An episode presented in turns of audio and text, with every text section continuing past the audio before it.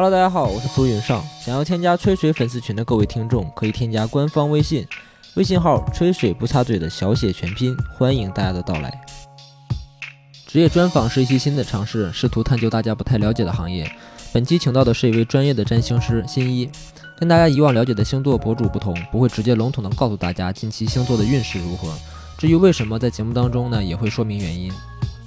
在周二的现场录制当中出现了一些意外，所以这次我来到了新一的家里，轻松的聊了一些关于占星的内容，规避了一些大家过于难以理解的专业内容。新一呢，以我的星盘为例，做了一些简单的分析，在这个过程当中，可能对于爱好者研究占星会有一些启发。当然，听起来还是会有一点知识壁垒的存在。如果大家只是想要听一些轻松好玩的故事，可以收听往期的节目，希望大家能够理解。Hello，大家好，非常欢迎大家来到我们的节目《吹水不擦嘴》，我是小苏，是今天的主持人。然后今天呢是一个比较特殊的一个录制，因为现场呢就没有观众啊，是一个在一个密闭的环境里面录制的这么一期。然后我们今天的嘉宾呢是我们的星座占卜师星一，先跟大家打个招呼。嗯，大家好，我是占星师星一。对，其实按道理来说呢，星一已经不是第一次来录制吹水了。我们在周二的时候呢，在现场录制了一版，然后呢出现了一些意外的事故，所以我们这次呢在星一的家里重新去录制的这一期。其实上次好像，好像我们已经已经有预测到了。是吧？新一上次是在录制之前出门之前给自己。来了这么一下，就是给自己的星盘看了看，然后其实当时还是非常准的。他说那天呢，那天其实我就是出门前看了一下那天现场开始的一个星象，就是嗯现场开始的时间，然后当时是看到观众席上是会有一些意外可能会发生，对我们确实不受控的情况，对，确实不受控了。那天 出现了一些意外情况，而且还有一点就是说跟你会产生交集的那几个星座，其实都是一一应验的。当时是天蝎座，嗯，当时是看到嗯有天蝎座、金牛座，还有一个白羊月亮。白羊是一个女性，对。然后当时是虎牙是天蝎座，然后我是金牛座，然后我们的小吹。呃，也就是我们的甲鱼，它是月亮是白羊，是吗？上升是白羊，上升是白羊，也是。然后他那天也是穿的很稚嫩，然后一个黄色的毛衣，就也蛮应这个白羊这个象。对对对，所以说很多东西呢，就是非常的玄之又玄。所以我们今天的主题呢，是关于一些玄学，尤其是星座，因为我们心仪本身就是一个星座的占星师嘛，对，所以我们今天会聊一些关于星座上的一些话题。那首先呢，其实还是呃关于职业上的一些简单的了解哈。新一呢，应该是刚刚全职成为一个占星师。是吧对，算是从今年开始。嗯，首先占星师本身就是一个很神秘的职业嘛，然后大家对于他的就是收入水平啊，有可能会有不一样的理解，有可能会觉得啊，你做一个相对不太稳定的工作，有可能会穷的要穷死啊，然后有可能觉得这么神秘的一个职业应该会赚很多吧，是吧？所以会有这样的一些疑问。我们先来问一下新一吧，好不好？就是全职占星师。之后呢？你的收入和生活怎么样呢？就我今年作为占星师，的确还是一个嗯比较举步维艰的一个情况。但是就这个情况，我觉得也是比较个人化的。嗯，因为其实现在市场上嗯比较厉害的占星师，可能的确他的收入水平能够达到比较高，然后能够保证一个比较优渥的生活。也就是说，几百万、几千万的收入的人家也都有。嗯，那他可能是做嗯比较多的业务，就是综合类的业务，也可能有教学啊，对企业的教学啊或者什么样的都有，对之类的。嗯，那对我来说，其实我今年是还是一一半的是一个打工者的状态，因为我今年是离职了之后呢，嗯。就是在和广州的一个教培公司，他们是在疫情的时候关注到了占星教学这一块的一些需求，然后他们就很想找一个专业的老师，刚好我有占星国际资格证的一个证书，那他们呢是在这个官网上茫茫人海中可以说找到了找到了我，然后给我打了一通电话，当时我又觉得说，哎。因为占星师这个职业，以前我真的是嗯比较幕后，也觉得说可能不是在国内很被认可。我觉得说，哎，有一个正规的这样子的公司找到我，那我是非常激动的。其实当时的心里觉得，想我要赚钱了，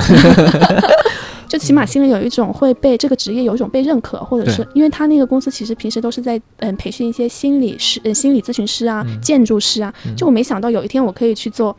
占星师的这样子的培训，就是他对于你对占星的这个认同感，其实带给你带来那种满足感，就我觉得还是还是第一次，因为我之前的确我考这个证书已经拿到手里好几年了，但是我可能都没有说很有信心的把自己定位成一个职业的占星师。对，那从这个合作开始呢，因为我开始教学工作了，那我也开始承担一些我真的要作为一个占星师的各种各样的责任，因为在输出的同时，那我其实也要更努力的去巩固自己的知识系统嘛。嗯，但是这个收入其实还是很低的。你嗯全职成为占星师已经几个月了？十个月了，你的收入来源主要是给别人去占卜吗？主要的职责还是上课，然后其他的时间我会给大家做一些占星咨询这样子。哦但是我一个月接的客户量，其实我是没并没有是一个打开门做生意的状态，我还是说朋友介绍朋友，人推人这样的方式。嗯那可能一个月的话，多则嗯十来个吧，十几个，然后嗯少的话就是几个很零星的。那其实我也是在这两个月的时候才把这个收费定成八百块一个小时这样的一个标准。所以其实你看嗯收入的话并不高。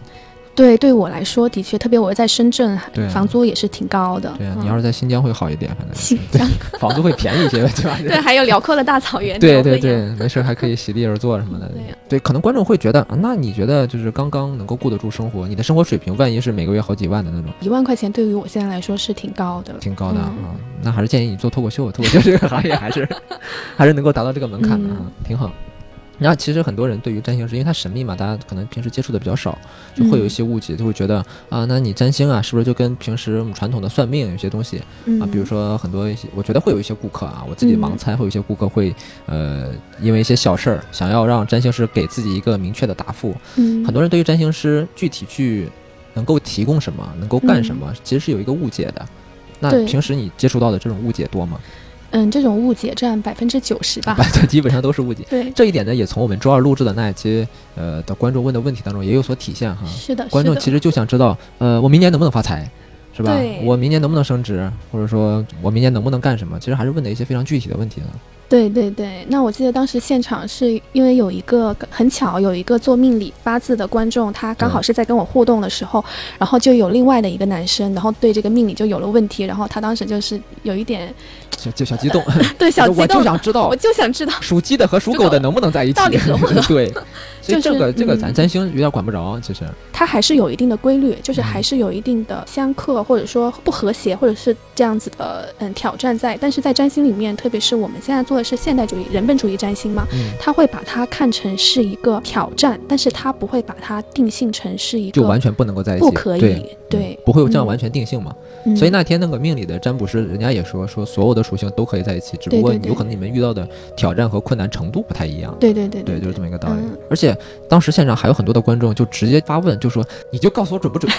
就这玩意儿准不准啊？嗯准我就找你算，啊不准的话那就白扯，嗯是吧？其实很多人对于无论是就是比如说相面呀、或者说算命啊，或者说看手相啊，包括对于我们现在要聊的这个占星，都会有一个疑问，就它准不准？那一天那个命理占星师刘一鹤嘛，他就说他的准确率大约能够已经到百分之六十了嘛。嗯，所以关于准不准这个，我觉得可以向大家稍微的去解释一下嘛。我当然是认为是百分之百是准的，嗯，但是这个准又跟大家理解的可能不太一样会有一。些出入。对，会有一些出入。那像那个节目录制当天的那个命理师，他说的一个百分之四十的准确，我觉得是基于他们行业，就是呃命理师这个行业，因为嗯他们回答客人的问题，客人大多数都是想要有一个具体的答案准。确的答案。准确答案，而且他们会就是提前会，嗯，根据这个人的八字啊，推算他过去曾经发生的一些事情，具体的事情啊。那为什么我说百分之百是准确的呢？是因为占星它其实呈现的是一个客观规律，其实每个人他出生的时间其实就是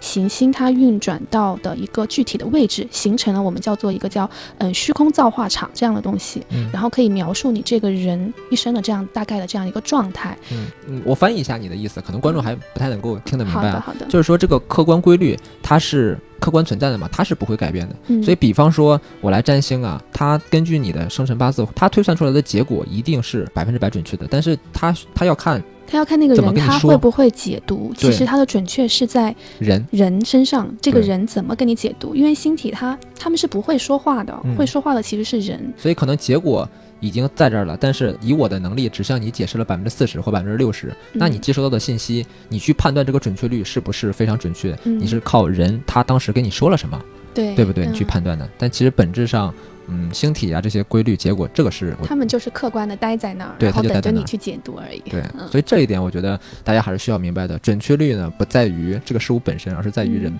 对，所以越厉害的占星师也好，或者说命理师也好，他给你的准确率越高，其实是因为它能够解读出来的东西嗯，更多、更准确。对对对，其实我们今天呢，想要通过一个相对就是比较直观的方式嘛，对，嗯给大家去解读。因为如果说我们说太多专业项的东西的话，观众可能一来觉得听不懂，然后二来呢，可能觉得啊，这跟我有什么关系呢？我们之前也了解到，大家其实最想知道的是什么呢？就比如说今天呢，今这个月是十一月份。啊，我可能就想知道，我我这个星座在十一月份的时候是好是坏啊，是适合干什么，是不适合干什么？嗯，或者说就是说啊，我是这个天蝎座的啊，那我我男朋友或我女朋友是什么什么星座的？我们俩合不合？我们俩最后会不会结婚？他倾向于了解一些比较具体的东西，嗯，对吧？那我们先先聊一个话题，就这个月是十一月份嘛，应该是十月份天蝎座嘛，天蝎座。对，我们来就来问一个相对简单点的问题：天蝎座，嗯，在这个月，嗯，会不会好？就比较笼统啊，比较笼统。当然，我们也可以笼统的回答。我首先先跟大家说明一下，就是因为全世界几十亿人口啊，他不可能说啊天蝎所有的天蝎座在这个月都会怎么怎么样，他是要有自己的个体性的。所以可能一会儿新一给大家去说的，可能就是一个大致的一个运势，它适用于一部分人，但并不是说所有人都应该是这样。对这个也是可以给大家稍微简单的解释，或者说嗯科普一下，因为大家理解的，其实像小苏一开始介绍，我是一个星座占卜，但是大家往往会把星座和占星画成一个等号，因为大家平时看那种娱乐娱乐星座、娱乐星座，他们大多数都是在讲太阳星座嘛，因为太阳星座就是最好作为大众传播的一种工具，对，大家也更能理解一些。嗯，因为大家只知道自己的太阳星座是什么，其实并不知道太阳星座并不是你命理或者说你一个嗯星盘里面决定。决定性的因素，嗯，其实，在占星里面代表着个人或者代表你自己的，其实是上升星座的守护星。我拿小苏来举例子吧，然后我知道小苏上升是处女座的，我上升不是巨蟹吗？是处女吗？对你上升是处女座的，嗯嗯，然后呢，你的命主星其实是水星，那水星其实就是。在你的星盘里面是一个代表你的，然后最重要的一个星体。那你说太阳重不重要？肯定也是重要。但是你的命主星它也很重要，嗯，它才是代表你自己的。说到这个星座运势里面，那的确是真正稍微深入了解一下占星的话，就会知道星座运势其实真的只能代表很小的一部分人。因为你出生的时候，就是虽然你是一个太阳天蝎座，但是可能你的上升星座并不是天蝎座呀，所以你要考虑的是你的上升星座。啊，这个也是为什么很多国外备孕的这些博主都会说重点参考上升星座，有这样的一个原因在。但是为什么还是里面会有一些人觉得，哎，我既然看了我的上升星座，但是只有一部分的这个准确率。因为这个上升星座里面它还分有三十度呀，就是你上升的那个时候，你不一定是在开头的那个度数，但是每个写运势的这个博主他都是用开头的度数去推运的，所以大概就是这么一个原理。如果说你看了你的星盘，你的上升星座上升星座的度数是在嗯前五度这样子的话，那你可以去看所有的星座的嗯。每个月份的运势可能就是跟你比较对应的，但是你在这个五度之后，其实是比较难对应到你的。那你在末度的话，就更难对应到。对，所以首先呢，就先跟大家辟个谣，不一定是你是什么星座，你就会就是什么样的运势。对，就对应到对这个是不能够去参考的。同时呢，就比如说一些星座，比如比如说像陶白白。是吧？陶白白会跟你分析这个星座这个月的运势，或者说这一周的运势。那其实你也要参考你到底是不是符合他的这个条件，因为刚才说了，主要是倾向于前五度的嘛。对。所以说，呃，不要觉得，呃，当然肯定会有一部分人觉得特别准，那这部分人就会疯狂。就可能就是他，那就是那个。他正好就对应上了。对。他会疯狂，他会疯狂鼓吹说：“哎呀，真的是特别准，特别准。”然后会让大家有一个误解，就是那我也是这个星座，我也去看，其实这个。去往自己身上对应的话是非常不准确的。对对，这个是一个误区，大家可能需要明白。嗯，我们来听专业人士的一个见解，因为从从占星师的角度上来说，陶白白并不是一个专业占星师。对他是一个星座博主，但其实从个人角度，我还是挺欣赏陶白白。对对对，因为陶白白他其实很能够用大白话把十二个星座的一个嗯特质给大家去理清楚，嗯分呃能够分享出来。但是这个呢，十二星座它只是一个太阳星座的嗯含义，对，就是比较单一嘛。对它，但是星盘你看天上有十颗行星，它其实是要去综合解读的。所以为什么说个占星师给你解读的，可能就并不是。那个娱乐星座博主可以带给你的那些内容是完全不一样的。嗯嗯，这个东西我就觉得有点像我们日常理解的一个概念，就是说你会不会数学？我会。那比如说陈景润，或者说北大的韦神，他会不会数学？他也会。但是你们俩所说的这个数学啊，那可不是一码事儿。我的数学可能就是一百以内加减法，你随便给我出，我都能给你准确的答案。但是人家可能了解的层次就比较深，他能做的事情就更多。嗯，基本上就是这么一个道理嘛。所以说。所以说大家在做一个星座参考的时候，比如说看一些星座博主啊，就是娱乐一下，或者说给自己一个心理安慰，嗯让自己能够高高兴兴的。比如说我知道十月份啊，陶白白跟我说天蝎座就是好，或者说什么星座就是好，你就抱着一个积极阳光的生活态度去面对就可以了。或者说，比如说他说这这一个周这一个月的运势不太好，那你作为人来说，我小心一点、谨慎一点，也没有什么太大的关系嘛，对不对？但如果大家真的想要去算自己的一个运势，或者说了解一些更深入的东西的话，还是要去找一个专业的一个星座占卜师去嗯具体综合的去给你推算，拿到最精准的数据，去看一个就是比较全面的一个东西嘛，嗯，对不对？嗯，那以你的理解来说，十一月份的运势怎么样呢？你是说哪个星座？天蝎吧，嗯，其实我们今天或者说我们这样，嗯因为我今天在这里，我不能白来，咱们就说说金牛座，金牛座十月份的这个其实金牛座就是今年一整年的话，都是一个变动比较大的状态。啊、嗯，对但是具体是哪一方面的变动呢？可能你你金牛座自己我才我现最清楚在我知道，我今年的嗯变动就是分手又谈恋爱，这个变动就很大了。今年年中的时候分手了，然后然后过了没多久就又谈了一段新的恋爱，这个变动是对我来说是蛮大的。你是几月份分手的呀？我是六月份，五月底吧，五月五月底。分手啊、那个时候是应该是月亮在金牛座的新月。你知道嗯今天，嗯这个时间点很特殊，因为十一月十九号就是月亮在金牛座的满月。那我们知道新。嗯，新月是掌管一个事情的新的开端，然后你那个时候是谈了一段新的恋爱。那其实我知道为什么你是在恋爱的这个故事上是有开始和结束，是因为你的太阳金牛座其实是落在了天蝎座的宫位里面，其实就是跟亲密关系有关的。嗯，哦那你其实是结束了一段亲密关系，然后又开始了一段新的。这就是我为什么说一开始跟大家说这个今年今年啊，嗯，金牛座会有一个会有一个震荡，但是其实这一点是对应每个人的，并不是金牛座一个人，只是说对金牛座的影响更大。那在十一月份的时候呢，你会发现说，你五月份到十一月份经过了这半年的时间啊，其实呢，你是已经完成了一个。内在价值的一个转型，因为你选择了什么样的对象，因为你跟其他金牛座有点不太一样，这是因为你的落宫决定的，因为你太阳是落在天蝎的宫位嘛，你其实是很在乎你要选择一个什么样的人，是来决定你的价值的。因为金牛座就是跟我的价值，那钱财是一种价值，但是我的价值也是可以体现在我选择了什么，就是我把什么选择成为我所拥有的东西。那对于你来说，你就是选择一个怎样的另一半才是你最重要的一件事。对，嗯其实这个还是挺准确的。我很大程度上，我的另一半会决定着我接下来会想要干一个什么样的事情。嗯这个是对我来说，对我个人来说吧，是比较准确的。比如说我前女友是武汉的嘛，嗯我就会在想啊、我可能是工作上的发展重心，可能就是在我有一定的成就和底气之后，我可能会回到武汉去发展，然后也会在武汉嗯买房啊、或者怎么样。但现在因为爱情这块儿变了，就是一回有新的，就我就觉得深圳挺好的，我说我就要在深圳搞，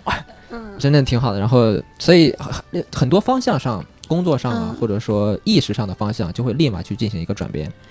对，所以你刚刚提到了买房，或者是嗯，就是安家这一点吧，其实也是金牛座的一个嗯代表，因为金牛座它非常需要物质安全感，他很需要稳定，稳定。那他在哪里嗯买房或者是在哪里安家，其实也是。也是一个他选择稳定的一个方式。那为什么说今年对金牛座来说，嗯，他的整个的一个安全感，他都会有一些提升，有一些变有一些变数，是因为他好像唤醒了自己说。到底什么对我来说是安全的？到底什么来说对我才是有价值的？因为今年啊，嗯，我在这里跟大家分享一个天象吧，就是今年很重要的一个天象，就是我们也是其实也是占星界的一个嗯大事啊、嗯那其实注意听啊，大事了。对占星界的大事。那其实我们在去年的嗯十二月二十一号，二零二零年的十二月二十一号，其实整个人类它是走到了一个新的时代的脚步上。嗯那我们之前呢，我这里会稍微带有一些术语，因为嗯行星大家应该都知道有十颗嘛，有太阳、月亮、嗯水晶、火木土、天海冥这样子嗯十颗行星。那其实嗯在去年来说。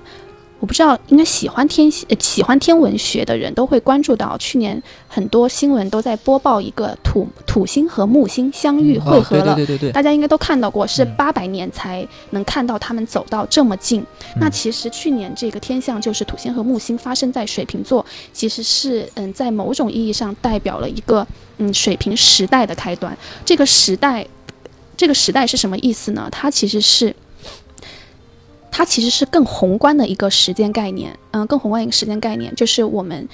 我们进入到水平时代，其实并没有真正的进入，那其实是要在二二多年的时候，我忘了是二二三六年还是几年的时候，我们才是真正的进入到了那个水平时代。那其实我们，嗯，现在是还是处在一个嗯双鱼时代的末端。那去年那个合相呢，就是土星和木星，它是两颗都是掌管社会运转的行星，嗯它在水瓶座的这个合相，其实是标志着过去两百年土木在嗯土象时代的一个结束。嗯土象是掌管什么的？掌管物质资源的，掌管社会阶级的，掌管你整个社会的结构是按照怎么样的一个分配方式的。那我们可以看到说，嗯，其实这个两百年前。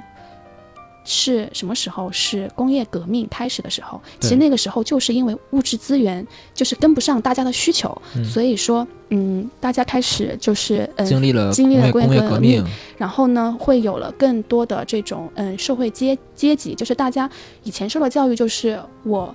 学习工作是为了什么？我是为了一个生活的保障，嗯是为了一个物质的安稳，是为了成功，是为了比别人站得更高。然后呢，我可以可能说可以领导或者统治更多的人，嗯就是我有一个优先权，是这其实样子。这些都是属于。第一是跨越阶级，然后第二呢就是社会呃这个财富或者说对对我能够拥有更多的嗯财富，我才嗯感觉到更安全。但其实，在去年这个时候，社会结构它经过这个天象的开始，它已经开始悄然改变。对悄然改变，开始瓦解了。嗯其实这个时候就是通过疫情，疫情那个时候就已经开始了。疫情嗯是什么？疫情它是一种空气的这种跟呼吸有关的流动，嗯嗯、影响的你的那个身体健康，你要被隔离。那其实水瓶座就是有这样的一个象意在，因为水瓶座它其实就是，首先它是要人道主义的。那嗯我们整个金字塔的这种社会结构瓦解了的话，其实人跟人是平等的，然后人跟人的水瓶座还掌管着网络还有科技的发展，所以我们会看到，哎，很多人现在能够用自媒体或者是用新的科技的方式，有一个这种基础的嗯生活的保障，他不再需要说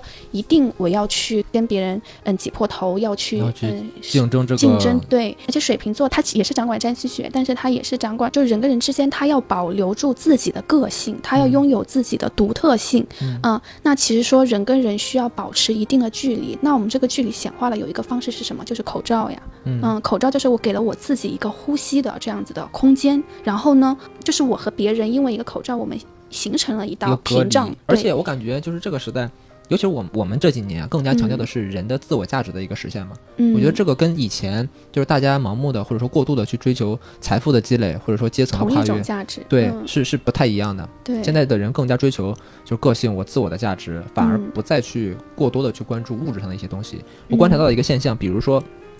以前的人可能对于买房的欲望其实是特别强烈的，对于嗯安定的、对于稳定的工作，比如说事业类的、编制类的工作，其实是非常渴望的。但现在你发现年轻人对于这些东西并没有那么渴望，同时他工作的态度是更加强调自我价值的实现和这种成就感，或者说一些其他的东西。我觉得这个是跟过去的两百两百年其实是有一个很大的变化的。对，其实你刚刚说到了现在的年轻人，因为从九八年开始，嗯，海王跟天海王星还有天王星都已经进入到了水瓶座。那嗯其实，嗯，九八年之后出生的这一代的年轻人，嗯他们是很有反叛精神的。嗯，嗯因为水瓶座它还有一个关键词就是革命和反叛，就是他们会有一个天生就比较人道主义的一个观念。所以你会看到现在可能很多小年轻他们进到公司之后，他们会更看重的是，嗯，自己的价值能不能够在这个公司被凸显出来，而不是像过去可能个人更多的是要配合到、嗯、集体。对这样子的一种。所以现在会有一种现象，就是说员工炒老板的这种现象，在 年轻人当中越来越多。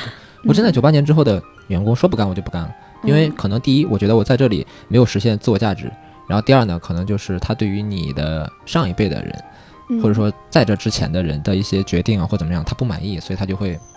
反叛，嗯，嗯不跟你干，不理你，你爱咋咋地。所以其实这一点还是会有一些印证的。那我们接下来聊一些稍微具体一点的事情哈，就是这样吧。我以我为例，然后我们去做一个简单的解说吧。是吧？我这个人呢是很奇怪，可能吹水的观众见过我的次数也比较多，或者说收听过我的次数也比较多。呃，在大家的印象里，我是一个很难猜到星座的人。包括我，我想到一个事情，就是在周二的下午，我跟新一还有其他的嘉宾我们去聊嘛，嗯，然后甲鱼就说我的星座很难猜，一般的人来说，想猜对我的星座得需要九到十一次才能猜对。然后新一那天就猜，他真的就猜了十一次才猜到。对对对。然后这个事情呢，以往呢大家就知道啊，确实是有这么个事儿。嗯。然后那天新一就很认真，他就说你把你的星盘给我，然后他就输入了我的具体的出生的年月日时。然后他打开我的星盘看了一眼，他就说：“我知道为什么了。”你简单的给大家解释一下。嗯，可以。其实我在没有认识小苏之前，我有看过你的一期节目。嗯，对，那个时候我就觉得说你双子能量好强啊。嗯，就是我觉得你一定是一个双子座，我可能心里占了百分之八十吧，所以我第一个就猜猜了是双子座。结果你说不对。对。对，然后呢？但是打开你星盘，我发现其实你的命主星水星就是落在双子座，所以其实你就是一个双子座能量很强的人。但是为什么别人猜不出你的星座？是因为我当时把星盘打开一看，我们不是说星盘里面有十颗行星吗？包括像掌管，还有这个月亮焦点，就是加起来十一个这样很重要的元素，它全部都是落在刚好落在了不同的十一个星座里面。给大家透露一下，它的星盘其实像泼墨型的一样，就是好像星星是像洒在了星盘里面，是随意的落在了各个角落。所以这个星盘里面有十二个宫位，它行星。就是已经占了十一个不同的这样子的宫位，又是在不同的星座，所以小苏的很多的个星座的能量都是很强的，而且你很多的星体都是入庙的，就是在刚好在那个星体最强的那个位置。入庙的意思是？入庙就是说，我们说太阳是守护狮子座的，就是狮子在太阳里面是能量最强的一种状态，这就是一种入庙的状态。哦。那像你的话，你水星是在双子座，就是入庙，因为水星是掌管双子座的。嗯。然后你月亮又在巨蟹座。又是一个入庙的状态，月亮又是在巨蟹座，所以其实你有很多这种不同的能量很强，大家是能够感受到。虽然大家不懂占星，那他们猜的话就会可能就从不同的方向去猜。对，比如说了解我生活的，就会觉得我这个人的性格好巨蟹啊，因为很顾家、很照顾、很照顾人，就跟平时跟我工作相关的，就会觉得我有时候很金牛。然后因为事业心很强，然后有时候也也挺固执的或怎么样的。嗯。然后比如说就跟我谈恋爱的，就会觉得，觉得哎，你得完全不像金牛啊，因为你很白羊，对，因为很白羊或怎么样。狮子。对。所以。这个很难搞，很难搞。双子座，你刚才说我很像双子座，双子座的特征是什么呢？双子座首先它或者说落在我身上的特征是什么？首先，水星在双子座的人，他都会是有比较强的这样子的表达欲的。嗯，因为双子它本身就是掌管着讯息的传递嘛。那在神话里面，其实双子是双子座的守护神荷密斯，他其实是一个小偷，就是他。我就是个小偷，我我河南人，我现在坐实了，我是个小偷，我现在。就是他怎么说？他非常聪明啊，他很机智。然后呢，他没有什么节操，是因为他没有很强的 节操。就是嗯，对，就是他没有，就是他没有很强的这种。对错就是他觉得，嗯，很多信讯息它都是流动的，他没有很强的一个嗯对错。你看双子，他本身的一个形象也是一个双胞胎嘛，他就自带了一个正反面的这样子的特质。所以双子座很强的人，他其实头脑是很灵活的啊，因为水星是掌管思维、头脑的逻辑。现在的听众啊，以后已经听到准确的答案，不要再说我像个瓜皮一样，好不好？我头脑是非常灵活的，现在已经印证了。对，然后反应很快，嗯，反应很快。像你的话呢，你。你的水星是落在了一个跟刚好是跟大众传播有关系的这样子的一个宫位里面，你是落在射手的宫位里面，所以其实你看你看起来是在嗯，就是说一些大白话或者说一些段子，但是你背后里面总会有你自己想要表达的一个道理或者是一个嗯对错观。我觉得你的内在还是有一个审判或者是像法律的一个尺在那里的，就是用大白话讲大道理。的这样的感觉，这一点其实也挺准确。我以前是一名历史老师嘛，其实大家对于历史这一块儿，怎么说呢？普遍以前的学生会反映啊，我可能听不太懂啊，或者说我对这个完全不感兴趣。但学生很喜欢上我的课，是因为我可以把比较复杂的东西给他去做一个简化，然后用比较形象的方式去讲给大家听，大家很好理解。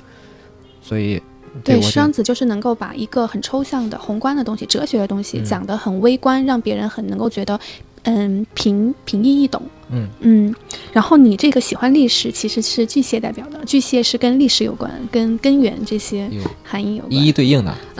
现在大家通过这期节目可可太了解我了，我星盘就直接暴露给大家了。嗯，还是一小部分。嗯，对，其实这也是占星师的一个工作，就是你在日常其实，在学习的时候就会有一个嗯像的这样子的对应。比如说我刚刚说巨蟹是对应历史的，然后在生活的观察里面，就是把这些行星每天的一个天象对应到日常中的一些嗯琐碎的小事或者显象的一些东西。对显象的东西，看它到底象征的是什么，你又有一个辨别。嗯、这也是我平时经常会思考的一个嗯模式吧。嗯嗯，所以我粗浅的理解啊，就是我沾的一些东西比较多，那我我这个人是不是就是一个很综合的人？对，你可以这么完全可以这么说，你其实是一个综合能力比较强的人。嗯嗯，那我我那十二个里面沾十一个，缺的那个是什么？天秤吗？还是？对你缺，嗯，对你缺一个天秤座能量，刚好你金星在白羊，我刚刚不是说有入庙嘛，当然它也有落落落线，嗯、就是刚好你金星的能量是弱一些的。哎，有一点很奇怪，嗯。也也也是很准确的，就是大家在猜我的星座的时候，好像排名前几的就会猜双子、白羊和巨蟹，倒不仅还有人猜，比如说像狮子呀，嗯，对，或怎么样，比较少猜到天秤，对，就是挺没没有人说过我像天秤，嗯、他们基本上都是往什么射手呀、嗯、双鱼啊、水瓶啊、白羊啊、嗯、狮子呀、巨蟹啊，嗯、巨蟹都很少有人提到，嗯，可能大家还是不了解我的生活，以我平时对大家展现的东西来说，他们可能觉得我是一个很火象的星座。就是我的太阳星嘛，他们觉得很火象，但其实好像我太阳是金牛吧？你太阳在金牛，但是你的火星是在狮子座，是一个火象，而且你的太阳跟火星有一个挑战相位，就是它你的太阳沾染到了很强的这种火星狮子的色彩，就火星狮子也是跟表演有关啊，嗯、跟就是火星本来就掌管掌管的是行动力，跟你的这个嗯竞争意识很有关，那你其实是在表现自己这个方面上很有。竞争很有很有竞争力或者很有竞争意识的，甚至是有一点过度的这样子的感觉。因为你的嗯、呃、太阳虽然是在金牛座，就是正常大家来了解金牛可能是闷闷的或者是被动的，嗯、但是你这个火星狮子就是跟这个太阳一成相位，成相位是什么意思呢？就是说这两个行星的能量联系在一起了，嗯，联系在一起了，所以它就会对啊，所以你自己的，因为太阳是掌管你的个人目标嘛，嗯、那你的目标上就带有着很强的这种火星狮子，我要。成为最强者，或者是我要嗯很好的能够表现自己，然后狮子它也刚好是有一点夸张戏剧化的，就很对应到你现在想要努力的一个方向，或者是自己的工作，还是挺能对应的。所以在深圳的这帮脱口秀演员里面，好像大家公认的是我是表现力最强的。哦，这一点确实是很准确，因为在表演风格上，其实脱口秀有很多种门类嘛，有的人是冷着讲的，有的人是炸着讲的，有的人是侧重于呈现表演，有的人是侧重于你呢文本，我可能就是侧重于表演呈现呀。嗯，对，表演的性质，对文本上面可能会没有那么多的偏重了。对对对，但我最近其实也开始琢磨文本了，希望大家能够给我起到一个监督的作用哈。嗯。所以，那是不是就意味着火象星座的人，尤其是像狮子啊这种，他可能从事表演行业会更加适合一些呢？这个有一定的依据，但是具体还是要看我一开始、啊、我一开始跟大家说的星座呢，它只是一个像之前你也了解是一种底色，像我们在里面说的是一个色彩，嗯、那其实最重要的还是星体，嗯，星体的能量。那狮子的确是它有这个嗯表演的天赋，但是具体是不是嗯？跟这个表演很有缘分，那其实是要看宫位的，就是这个狮子座到底落在哪个宫位里面。你跟表演这个很有缘，其实是因为你的狮子是落在了一个嗯集体呈现的一个宫位里面，然后它又跟表演有关的这个宫位有一些成像啊，嗯、所以我们不是说看到一个狮子座，它就是非常适合去做表演，嗯，它还有很多其他的性格色彩，具体就是要看这个狮子落在了哪个宫位里面，然后有什么样的一些嗯跟其他星体有什么样的一些联系。嗯，所以所以说，虽然可能说的比较复杂，但有就有一个讯号传递给大家，就是不要觉得啊，我是狮子，我可能就适合一个什么样的职业，或者说什么样的一个发展方向，因为我们传统概念就普通人传统概念当中的一个星座，它代表不了全部，它还是要看星体，要看宫位，要看相位，具体是怎么样。所以，如果大家想要根据呃一些星座或者说一些玄学上的东西去判断自己的话，还是要找一个专业的人去帮你去看的，是吧？对，对这一点并不是给大家打广告啊，就是给矫矫正大家一个我就给大家很简单的举一个例子，就说一个天蝎座吧，嗯，嗯有有的如果说一个天蝎座，太阳天蝎座是落在二宫，二宫是在古占里面叫做财帛宫，就是跟赚钱有关。那这个人对赚钱的这种资源，因为天蝎又跟资源有关的，资源整合有关的，那他可能就真的很想赚钱。那你看，我也是一个天蝎座，但是我赚钱的动力绝对没有我想要去研究玄学或者占星强，因为我的太阳天蝎是落在了跟双鱼座守护的宫位，就是十二宫，这个就是一个嗯叫做玄秘宫嘛，它就是跟嗯灵性啊、跟宗教啊、跟这种玄学啊、跟宇宙观这些相关的，所以我一直都是在探索一个更宏大的宇宙观，就是我现在生活的怎么样，其实对我来说并不是最重要，但是呢，这却是我一个要努力的目标，这又是星盘里面的另外一个讯息，就是。有一个叫做南北焦点，嗯，南北焦点。那北焦点其实就是说，嗯，你上辈子在一个模式里面其实已经待得很久了，它是一个你的嗯习性，嗯，这个习性它可能会带给你一种安全感，但是呢，它没有办法去带给你更高的成就感。那我要往前走的话。我的这个成就感反而是在我要靠自己的能力踏踏实实的赚钱，过比较慢的生活，把自己的这个嗯物质生活给安顿好。因为我之前就是其实我是一个普通的打工族，对对，但是我把我所有的钱全部都投入在了我的学习，还有这个嗯灵性的一些嗯，就是因为认识不同的老师啊，还有这些都挺花钱的嘛，都投入在了这个方面。对，那其实我现在就是你会发现说。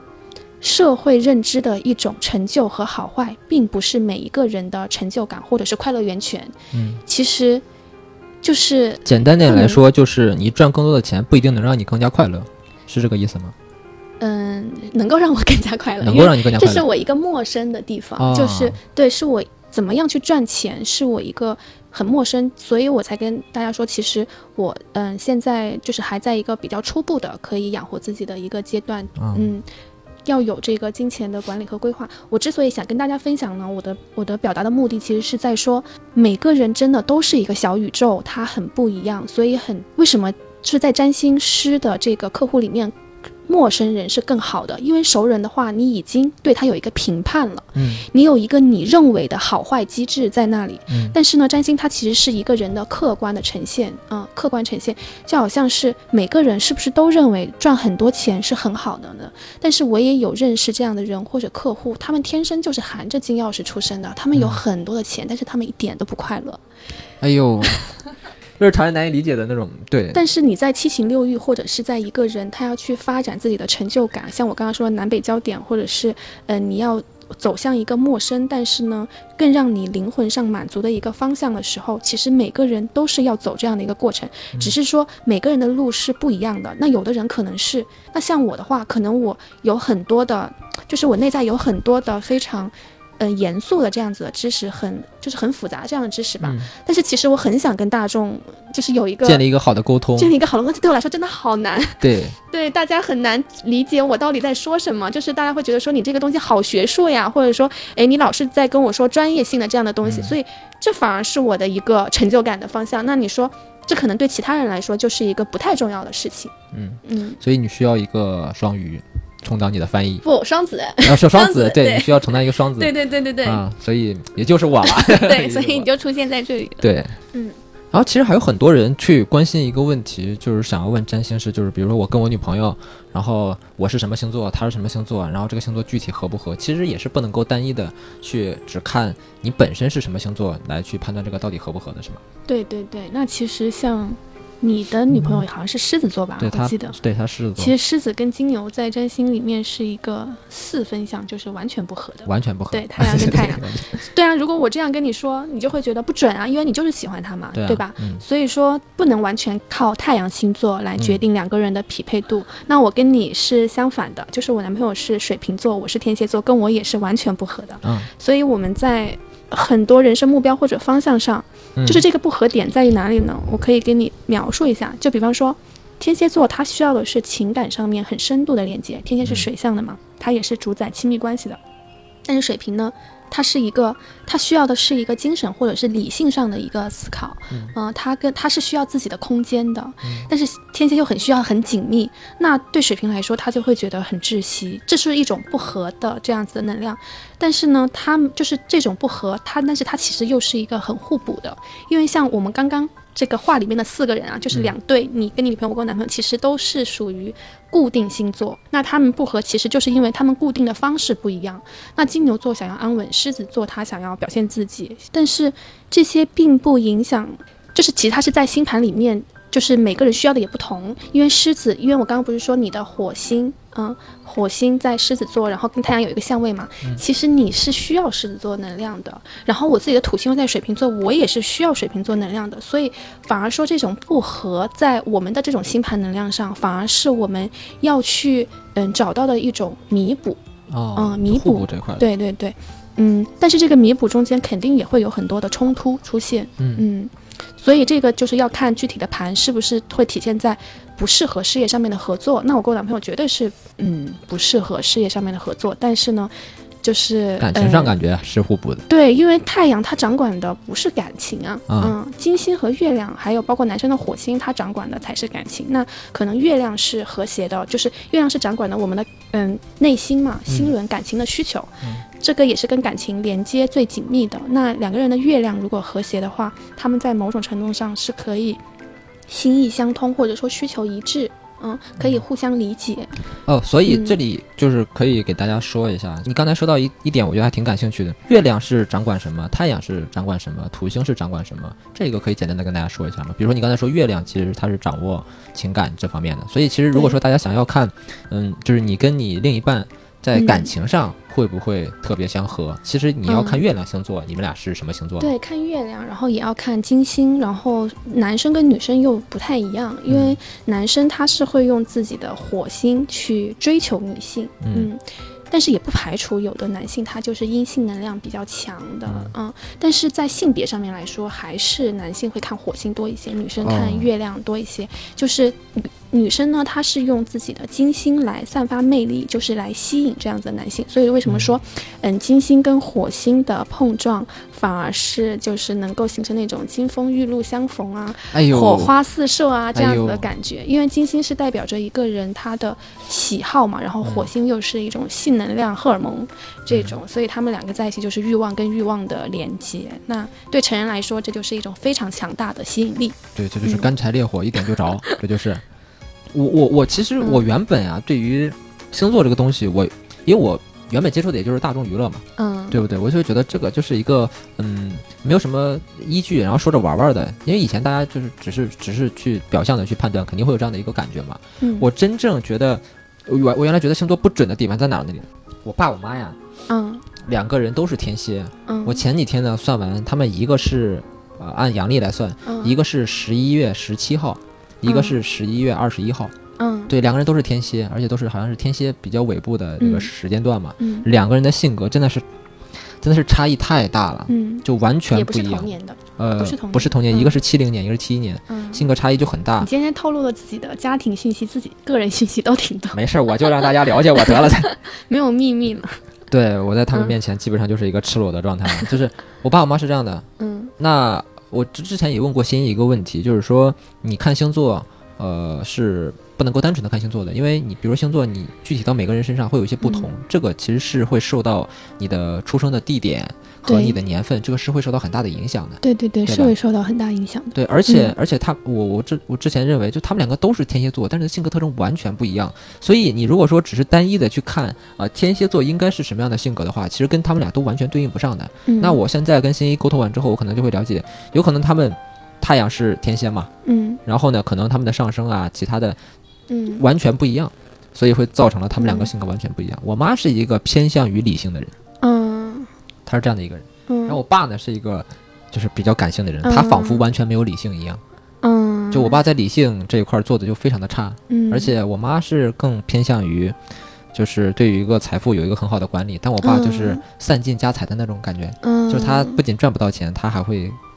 对金钱一点都没有意识。嗯，所以我当时我去看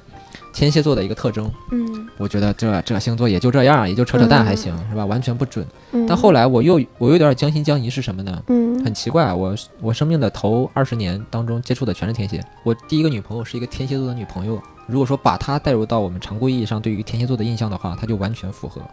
嗯就像你本身你也是天蝎嘛，嗯我其实现在我个人的感觉是我跟天蝎座的人谈不了恋爱，嗯就是他们的掌控欲望会非常的强。嗯，但你慢慢又会发现，男生天蝎和女生天蝎的显性不太一样。嗯。然后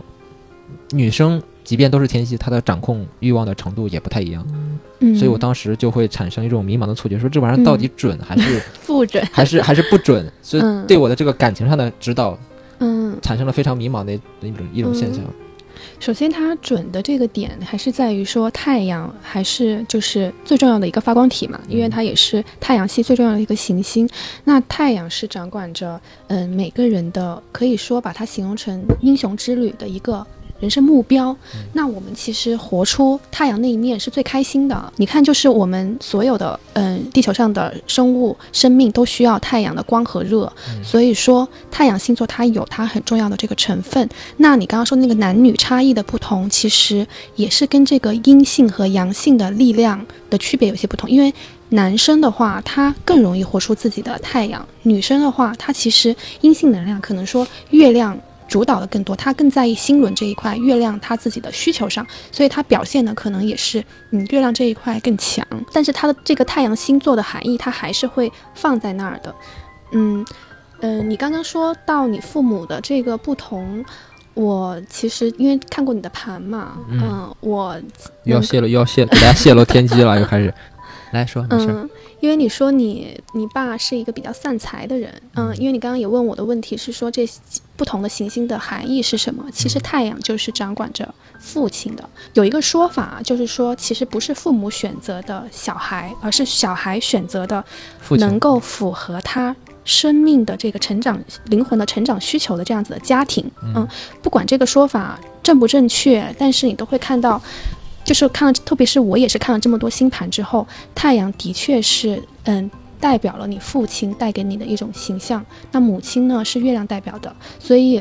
呃，月亮还代表着说你小时候家庭的一种嗯童年的生长的环境，所以它形成了你自己个性性性格里面的一些感情模式，或者说嗯这个情感需求。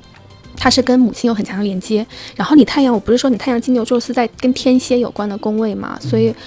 我觉得你应该对女朋友花钱挺大方的，就是对很能花钱的一个人。我应该是相你跟你当能花钱。是挺像的，嗯，但是你其实你月亮那一块，你是你爸妈的综合体嘛。我们看日在占星里面看太阳、月亮和上升，那是但是你月亮在巨蟹座，就是是看起来是感性的，但是其实，嗯、你月亮又跟天王有一个这样子的相位，有个对分相。其实我觉得你妈妈她还是有很强的这种的，嗯、理性的，或者是，嗯，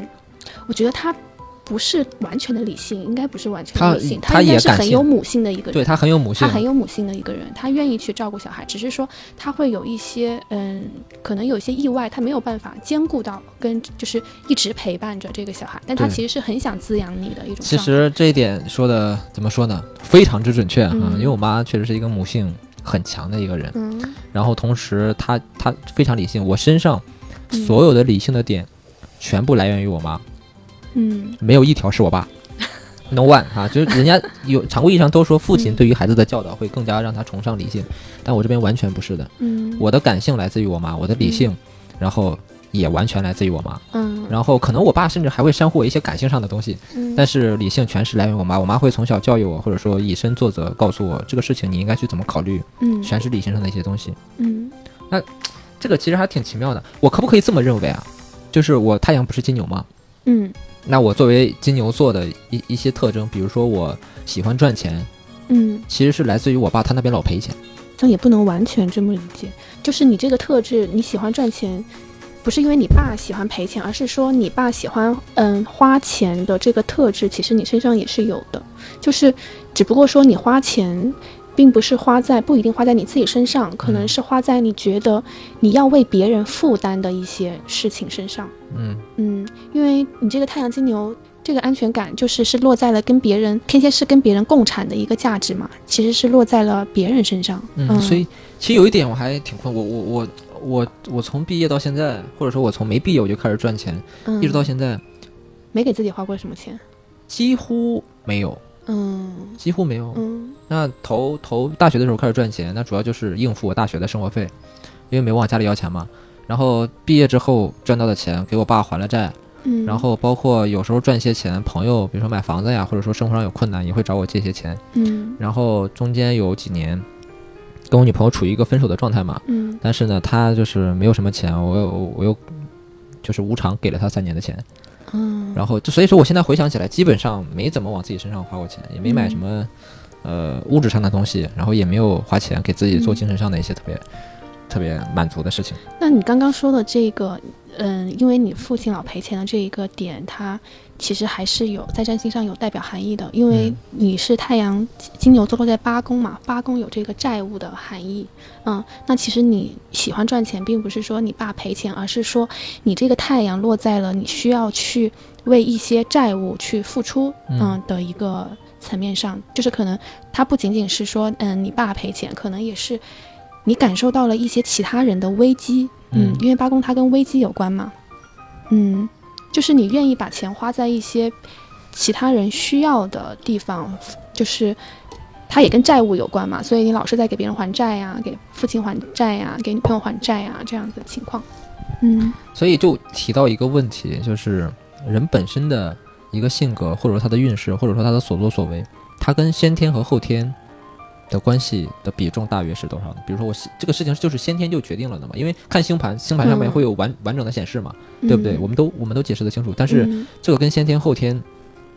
就后天对他的影响大吗？嗯，后天的影响也是蛮大的，嗯也是蛮大。但是你要说一个嗯具体的比例的话，就特别双子了。就是你是上升处女嘛，就要很喜欢要一个精准的这种数数值，嗯对比例。这个其实我说不上来，因为我双鱼很强，我就是一种感性的这种理解。但它，嗯，但它肯定是运势也是很重要的，因为你出生的那个命盘，它只是你当时决定的你整个的一个嗯，就是嗯，我们叫做本命盘，就是你可以这样想象吧，这是一张照片，你出生的时候你有了一张照片，但是呢，你的人生是一个流动的影像，它是一个视频，嗯，所以这个运势就是。就是因为出生之后，我们的行星还在运动嘛，不停的跟我们产生不停的交交互这样子的作用，它就像一个视频一样一直在播放。那它播放成什么样，你是不知道的，嗯。那你说照片重要还是视频重要？它肯定都重要。那你这个你这个视频可能第一个这样子的图片是怎样的，它也很重要啊。它就是根据了你这个嗯照片的这个里面有哪些角色啊什么，就开始演你这个剧故事的剧本了，就可以这样理解。我明白。我现在又有一个理解啊，就是嗯我刚才问那个问题，我刚才想了一下，我说是先天的还是后天的？我觉得我现在可以把它全部理解成先天的。我在我的星盘上，比如说你刚才说八宫的位置，它就有一个危机或者说债务上面的一个东西。嗯那这个其实先天，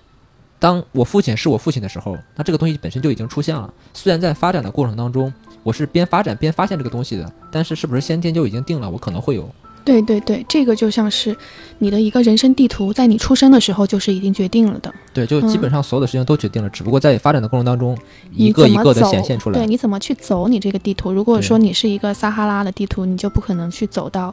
威尼斯，就是这样子的一种感觉。嗯，但就是过程上可能不会说沿着一根线走，就每个人可能不太一样，但最后的那个目的地其实你就说这个目的地好像说每个人都会死是掉。对，肯定是一样的，那肯定就是一样的嘛，嗯，对不对？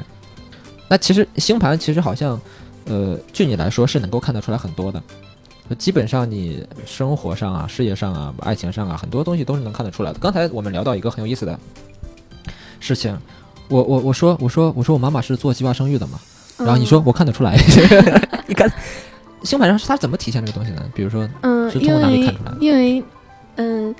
因为月亮，你的月亮是在巨蟹座嘛，对，然后呢，它有两个很重要的相位，就是它有一个月亮跟天王和一个月亮跟海王的一个对分对对分相，这什么意思呢？就是你月亮在巨蟹本身就是妈妈是落在了一个跟一种嗯集体的事情有关的，因为又跟这个母亲的这个角色有关。但是天王跟海王都是落在了孩子的这个宫位，这个对分相意思就是说，可能就是因为海王跟天王都是守护着这个嗯。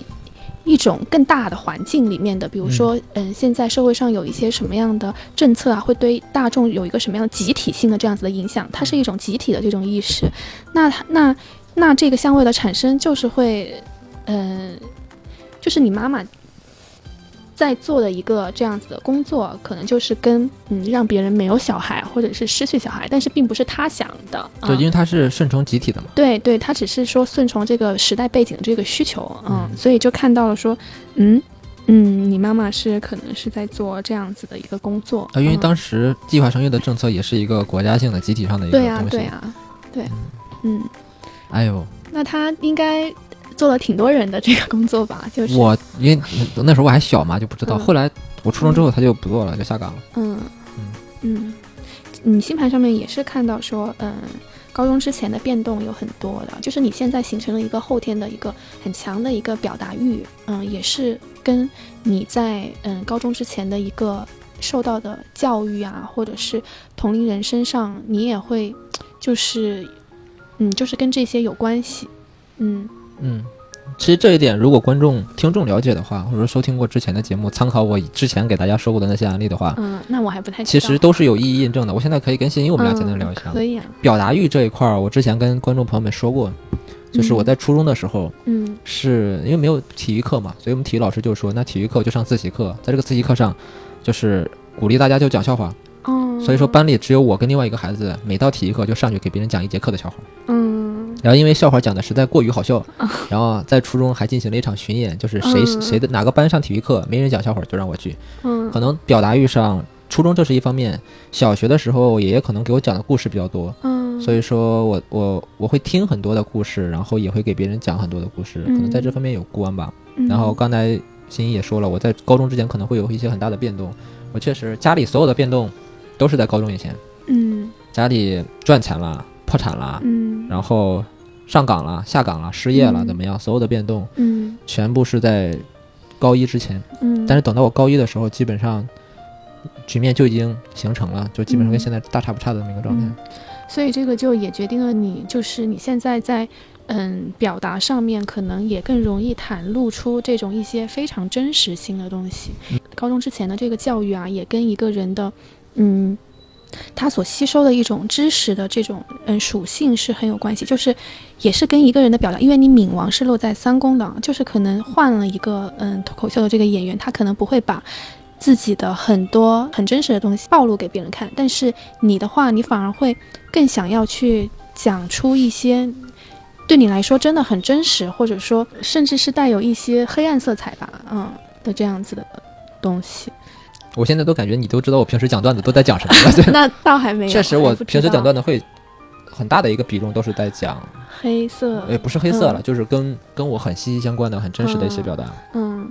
会比较是的，我就是那天第一次去硬核喜剧的时候，我也发现了你们公司的人台上台下是一致的。我我我原本以为吧，就是演员嘛，他可能台上有一个剧本，那他可能台下的生活跟台上可能不太一样。但是我上去发现，哎，怎么这个台下的状态就是这样，去了台上聊的话还是一样，就是你你就蛮你看的一致是的脱口秀吗？还是说怎么样？嗯，就是那天不是，就是那天我们第一次去硬核录节目的时候，就是哦。发现了你们的演员的一个作风，就是哦哦，台上台下比较统一，人。格对挺统一的。对，但情绪可能会不太统一，因为它还是要和表演状态和日常状态会有一个区分。对，我以前是在做这一期之前，我是完全不知道看星盘能够嗯。嗯看出来这么多，但是这些只是走向，发现没有？嗯对我现在感觉就是这星盘能够看得出来你人生当中很多事情的走向，嗯但并不能够就准确的告诉你哦，我给你算一算，因为常规意义上来说，或者说大大多数认为，比如说我去算一个卦，嗯，那个卦就直接告诉你你是不是医生，嗯，你是不是什么，他会认为这个很准。就你说的越细小的一个事情，他们会觉得越准。嗯？但其实正常来说啊，除非是骗子了，嗯一般专业的人是不会告诉你啊，你是一个医生，不会这么去说。他可能会说嗯你从事的可能是嗯什么什么相关的行业，行业比如救死扶伤这一块或怎么样的。所以说，如果说大家以后在现实生活当中啊，如果说碰到一些人，他直接就告诉你一个非常准确的答案，或者是我觉得极大可能上啊，就是碰到骗子了。嗯，还有可能是察言观色蒙对的，或者说嗯。嗯看一些你的行为他猜的。嗯，但是如果说我们从专业角度上来说，这个是看不出来的嘛，其实也不一定，也不一定啊。也不一定，嗯。就是意思就是，如果让你算算一个比较准的东西，嗯，你也是能算到的。因为占星里面它其实还是有蛮多分支的，嗯，嗯有一个就叫做卜卦占星，那卜卦占星就是专门帮别人解决一些具体的问题，就比方说你想要找一个什么东西丢在哪儿了，嗯，然后。对它能够给你就是帮你找到这个东西，但是这个也是要看占星师的个人能力到达什么程度。但是你刚刚说的那个职业上的确，大多数还是一个嗯可能性，除非说他这个星盘上有很强很强的这个凸显的特质，他就是这个行业。但是你这个话题，我可以引申到一个双胞胎啊，双胞胎，因为他们出生时间可能前后就只有几分钟，他们的星盘其实是一样的，那他们可能从事的职业是。不一样，就比方说一个医生，或者是之前有一个例子，就是在英国有一个皇室吧，反正就是一个王子，他跟民间的一个屠夫，他们是同年同月同时同分出生的，那他们的命运其实完全不一样，一个是王子，然后一个是屠夫，嗯，一个是屠夫，但是后面去证实他们的结婚时间是一致的，而且他们的爱好都是很喜欢赛马，屠夫喜欢赛马 对，对，你会发现有很多巧合，还有一种是你是活出了这个一个行星的不同。能量。就是，比方说，你医生可能是拿刀的，嗯，你一个外科医生可能是拿刀的，那你一个屠夫也可能是拿刀的，他们都有很强的火星特质。就王子抽出了自己的刀，然后呢，屠夫也抽出了自己的刀。对他们可能就是有同样的一种特质，但是是不同的表现形式。嗯，我之前看过一个研究报道，就是在美国，应该是耶鲁大学吧。嗯，我忘了，耶鲁大学有一个秘密调查的一个文档，就是专门研究双胞胎的。嗯，就是说他会他会统计双胞胎。的很多的一些相同的特征来研究基因嘛，他们是为了研究基因，然后他们做了一个实验，社会上散落的双胞胎，那比如说被遗弃的双胞胎怎么样？他会跟社会的那个福利福利院、孤儿院去说，如果说你碰到这样的双胞胎，你就告诉我，然后他们会人工干预，把这个双胞胎送养到不同的家庭当中，对，送养到不同家庭当中，有可能是富人阶层，有可能是穷人阶层，有可能是医生的一个家庭，有可能是法律的一个家庭，然后。他们几十年的统计结果下来，发现双胞胎在人生经历上面高度的相似，甚至说是一模一样。完全不同的生长环境，他们最后的喜好是一样的，然后人生经历有时候也是一样。那个时间节点，对时间节点也是一样的，就是他们能解释的是相同基因的状态下喜好一样，他们觉得可以理解，嗯或者说他们有这样的数据支撑。但是他们有一个更惊讶的发现，就是。两个人阶层不一样，国家不一样，所在的大洲不一样，所有的东西都不一样，外部环境都不一样。嗯，他们的人生经历、人生经历非常的相似。嗯，这个他们解释不了，所以作为一个秘密档案封存在了，应该是耶鲁大学。嗯，我之前看过这么一个报道，所以那我们从。呃，占星这方面去解释的话，是可以解释的，是可以解释的，因为他们出生时间一样的话，他们的月亮、金星，因为这些行星是没有说几分钟就换一个星座的，那他们这些行星的度数应该都是一样的，嗯，对，所以因为我们看行运是看行星的这种行走的轨迹，他们行走的速度，嗯，会跟你的本命盘产生。就是在同一个时间，如果是在一个双胞胎的星图上，他们是在同一个时间产生相同的关联的，所以他们的人生的一些大事，一定是在同一个时间段去发生的。对，包括更玄学的，就是在这个统计当中，双胞胎他们找的妻子的结婚时间是一样的，嗯，跟他们的妻子相识的时间也是一样，嗯，然后妻子的性格。也是很相像的，包括妻子的名字都是一模一样，包括他们很多的经历都是一样的。这个从嗯科学呀，或者说基因方面，他们解释不了。但我刚才听你这么说，如果从占星方面，其实是解释得通的，因为他们的星盘基本上是一致的，是一致的。对，只是说，嗯，占星里面讲一象多印嘛，它有它是在同一个时间可能去印了不同的相而已。嗯，但是他们的那个行星代表的这种属性，就是大的这种抽象的概念是一样的。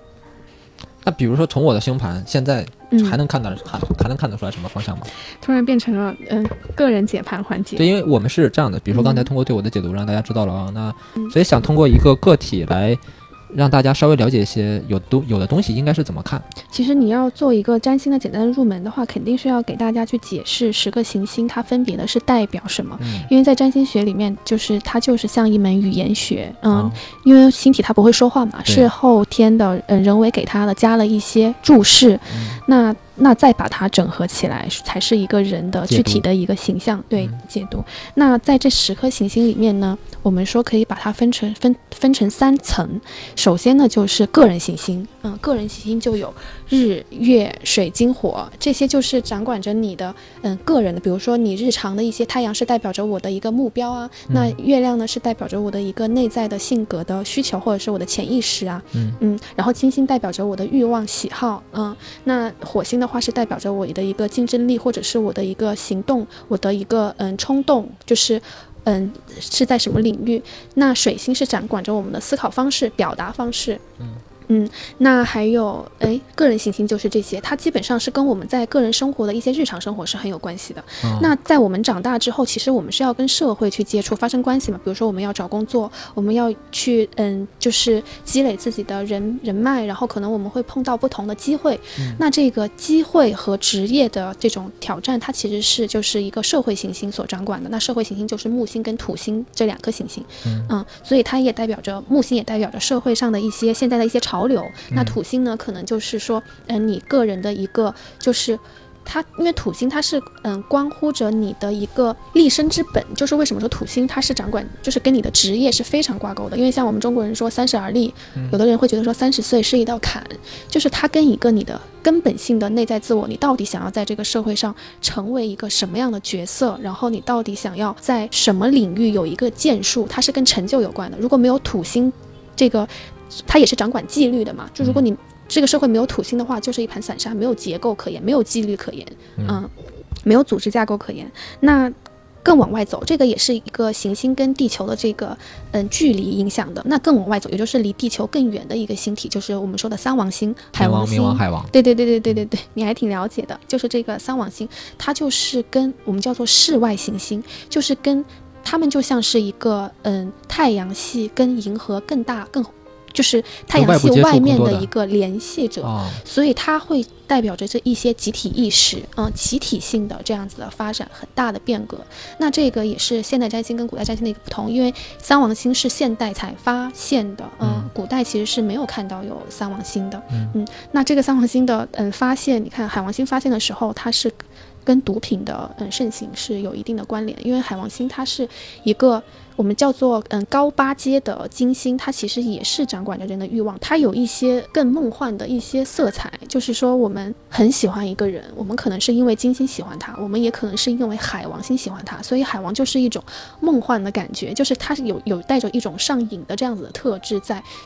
当然，所有的行星都有它正面跟负面的含义，但它正面的含义就是说，可能是很有灵性的，它会更加的把它嗯灵性化或者艺术化。所以，一个海王星能量很强的人，他其实是很能够迷惑到别人，所以现在有个词叫海王啊，说男海王人就是对对能够迷惑到很多的就是他。也是跟没有边界有关，他会啊消融掉很多的、很多的边界。所以很多海王可能他们自己并不觉得自己是海王，他们可能觉得我只是做自己，啊我只是跟不同的人在接触而已啊。就是因为他天生其实没有这种边界的意识。我的天哪，我 我才知道海王这个词形容的这么精准呢、就我们从科学上给大家解读了啊，什么到到底什么是海王？嗯，对，天王星，我们刚刚说它守护着水瓶座嘛，它其实是一种反叛者的形象。那其实，在今年这个天象里面，最重要的一个天象，刚刚还没给大家提到，就是今年最重要的天象其实是土星跟天王星的四分，所以会有很多，因为天王星刚好是在金牛座嘛，嗯它是会颠覆一个你原来的一个物质结构，一个嗯物质安全感。就比方说。如果是拿我自己举例吧，我以前是很喜欢稳定的工作的啊、嗯稳定的工作。我第一份工作是干了五年，嗯，但是呢，我天王星，我很清楚的看到那个天王星在金牛座，今年一跟我的呃某一个星体成像的时候，我从原来的工作里面，因为很多原因必须要离职，就是颠覆了解解放出来了。但是呢，我就去做了一个，的确我以前没有想到的是要成为一个全职这样占星师的，因为我以前是一直在做，嗯，算是艺术行业吧，嗯我对这一块也很喜欢。但是我在今年把我以前买的很多的嗯艺术收藏品全部都卖掉了。对，这确实是颠覆啊。确实是一种颠覆，而且它还有一种发明，还有革新这样子种种的含义。你会发现，天王在金牛座，整个一个房地产跟金牛有关的房地产行业，包括像是哎明星收入的曝光，就是以前我们都不知道的嘛，哦跟收入这块也有关系。还有。还有就是今年出现，就是这几年出现了很多咖啡，就是做咖啡的，然后做面包的这样子的哦行业，就是它是一个唤醒的能量，它会激活说一个时代性的一个需求。其实这个天象今年会土天会四分三次，大家可以看到今年带来的震荡其实很多。首先第一次是在二月十七号的时候，另外一个就是六月十八号，那个时候是嗯，好像是我是我跟我女朋友在一起的日子。啊，对，然后然后它其实也是。嗯，当时有很多全球的自然性的灾害，因为这个也是跟金牛座有关。金牛座它是跟整个的一个自然界是息息相关的，比如说像河南大水啊，你是河南人嘛，对对对对嗯，那个时候，那第三次其实还没来，是十二月二十三号，大家也可以关注一下，这个过程肯定是也是会有很强的震荡的。嗯，希望不是我专场的震荡就好。但是在这个过程中，因为它跟土星嗯的四分，就是你会发现整个的社会结构在重组。那像是现在美国出现的一个离职热、离职潮，嗯，大家都辞职了，然后其实大家就是更多的会重新去思考，它是一个唤醒，它也是一个解放者，就是把你以前的一个生活状态把你放了出来，然后你可能就是可能去做。你真正感觉到自由，或者是快乐的事情，或者是你到底想用什么方式去追求价值？你觉得以前那种生活方式有价值吗？就是不是问你啊，就是很多人，因为很多人都是，嗯，我有一些朋友就是打工机器人这种，就是一天可能做几十张图这种，他们会因为一些意识上的这样的解放，他们会去做出不同的选择，所以整个社会的结构是在崩溃，然后又是在重组，这个这个过程中。还可能会有很多原生的、很多很深的伤痛的议题浮现出来，然后要跟过去做一个和解。刚刚其实就是说这个，嗯，十颗行星嘛，那它最后一颗就是冥王星。嗯嗯，冥王星听起来就很可怕，对不对？就大家感觉跟死亡有点沾边。对对，它就是掌管死亡的。嗯，甚至在。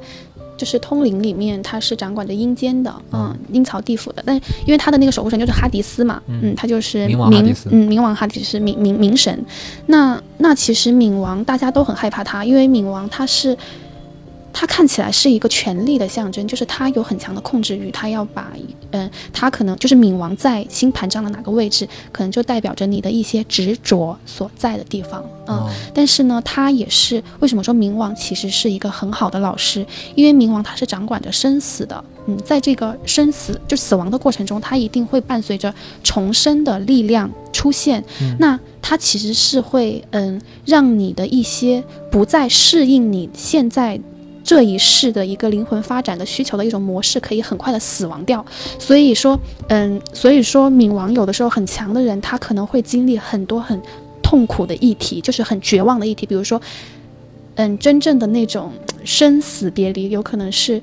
不一定是真的接触到死亡，但是肯定是跟哪一种模式的死去是有关系的。啊，就比如说人的某一种性格的死亡，也算是在这对，也算是死亡。像我，像我是冥王和上升的，就是和到我不是说上升是代表自己嘛，很重要的。那其实是我出生之后，我是一直在接触死亡的。我是先是妈妈过世，然后我的外婆过世，然后很小的时候父母就离婚，就是我其实经历了很多很多冥王性的这样子的议题。对，这么说倒是很符合。对，那才让我，因然后冥王它还有一个含义哦，它是跟很古老的东西是有关的，它是一个。嗯，就是大家在发现，就是前几年的时候拍到冥王星的时候嘛，它它它就是大家看到原来它的背后是一颗星，它抱的是一颗星，嗯，它的图案就是那个星体上有一个星形的这样子，大家就会觉得说，哇，原来冥王看起来这么，嗯，高冷，因为冥王他很强的人，他会看起来，嗯，很强势，或者说很很敏感，或者是跟大家是不太能够融入在一起的，但他其实。对，但它其实这个星体，它的嗯，星球的表面上看起来是一颗心形的这样的这样的一个形状，所以我觉得冥王它也是带着很强的爱意吧。因为我是一个上升和冥王的人，我对冥王的理解是很深的。因为冥王他就是嗯，他有很强的执着，很强的执念，但是他最后会发现说，嗯，所有他追求的东西，他都会有着。就是他会有一个执着跟放手的一个过程，那在放手的过程中，他其实会体会到真正的力量所在，因为那个时候他其实是在重生了。就好像我说我冥王在十二宫是跟追求灵性这些有关的，我以前的确也是一直在追求某种境界，但是到了后面我会发现，其实这种境界是不需要的，是无所不在的，是在就是，嗯，就好像佛说每一个人心中都有佛性，或者说。每一个人都是这个宇宙源头或者爱的化身一样啊，那那其实嗯，刚刚这样解释冥王的话，我觉得还是会比较片面，嗯，就是会让大家说，我会觉得说，因为他也是掌管恐惧的，你会害怕什么？嗯，你会害怕什么？你害怕的东西反而变成你去执着的这个东西，但是你一旦绝望的时候，你反而会发现你。变得无比的强大，这就是冥王带给你的力量，你就会发现我什么都不怕了。你，你就是你真正经历过死亡了之后，你会发现说，嗯，就又会有新的力量去涌现出来。嗯，明白。我基本上，我基本上是理解的。嗯。最后，最后问一个问题，这个问题 有可能没有那么正经。好，嗯，就是 比如说我们看星盘，嗯呃，大家比如说想要推测一些事情，更多的焦点，或者说最最关心的生离死别，嗯，生离死别，嗯从星盘上能够看到大致的死亡可以可以，完全可以，完全可以嗯，冥就是就是因为掌管死亡的就是两颗行星，土星跟冥王，这也是为什么大家很害怕，因为土星它是跟时间有关的嘛，它是、嗯它的它的守护神是时间之神，嗯，那一切。就是万物皆有时嘛，一切都有它的时限。嗯，那冥王呢，它又是跟一个这种嗯死亡跟重生的议题有关的。嗯嗯但是就是会有一些案例分析说这个人的死亡跟什么样的一个星象是对应，但是不是说我们看到这个星象就会说你什么时候就会死，啊，就呃。就这个东西可以去看，可以去看，但是我不会就百分之百的就跟你说你这个时候会死，因为它，它有的时候真的是也会对应到其他的一些东西。比如说你死亡的方式或怎么着，对，就可能死的不是你，是你身边的人也有关，哦哦也有可能。就好像我冥王和上升，那我不是死了很多次，但其实没有死的都是我身边的人，哦，就是也有这样子的，嗯。很玄妙，很玄嗯我不知道今天在座的两个猫猫听懂了，很有灵性，很有灵性，你看我是上身和冥王，我养了一只猫，就是全黑的全黑的，黑猫。嗯，而且这个黑猫非常的高冷啊，对，超级高冷。我觉得它蛮像我性格，我有时候在它身上是会有点看到自己性格的一面。从我进门，它到现在正眼都没看过我一眼，就它都没动着，嗯已经四个小时过去，它没有动它。嗯对，现在我我说它了，它现在看我一眼，嗯，向我伸出了它的魔爪啊。它就是占有欲非常强，因为我开始养的它，嗯但是我后面把这只嗯小虎斑带回来之后，它很凶很凶，就那一天晚上它就是。就是像小恶魔一样，就是发出那种嘶叫，就是要把它赶走的那种感觉。嗯就是它以前是跟我们关系很好的，就是小黑猫跟我们就是跟我们睡觉啊什么。自自从妹妹来了之后，这只猫叫妹妹，然后它来了之后，它就不理我们了，它不理我们了。现在也不理你，现在也不理我，一直都不理我。然后我跟他一直都没有和解，然后他跟妹妹的关系是很差很差的。就是在去年圣诞节的时候，我我我我给他们叫做中美和解，就是那个时候他就是去给妹妹舔毛了，就是我发现哎他有一些变化，愿意接纳他。妹妹还是非常可爱和活泼她。很自我，她就对傻白甜。对呀、她现在当着我的面，然后在这舔毛，梳理自己的毛。你看我干啥呀？我是说你了，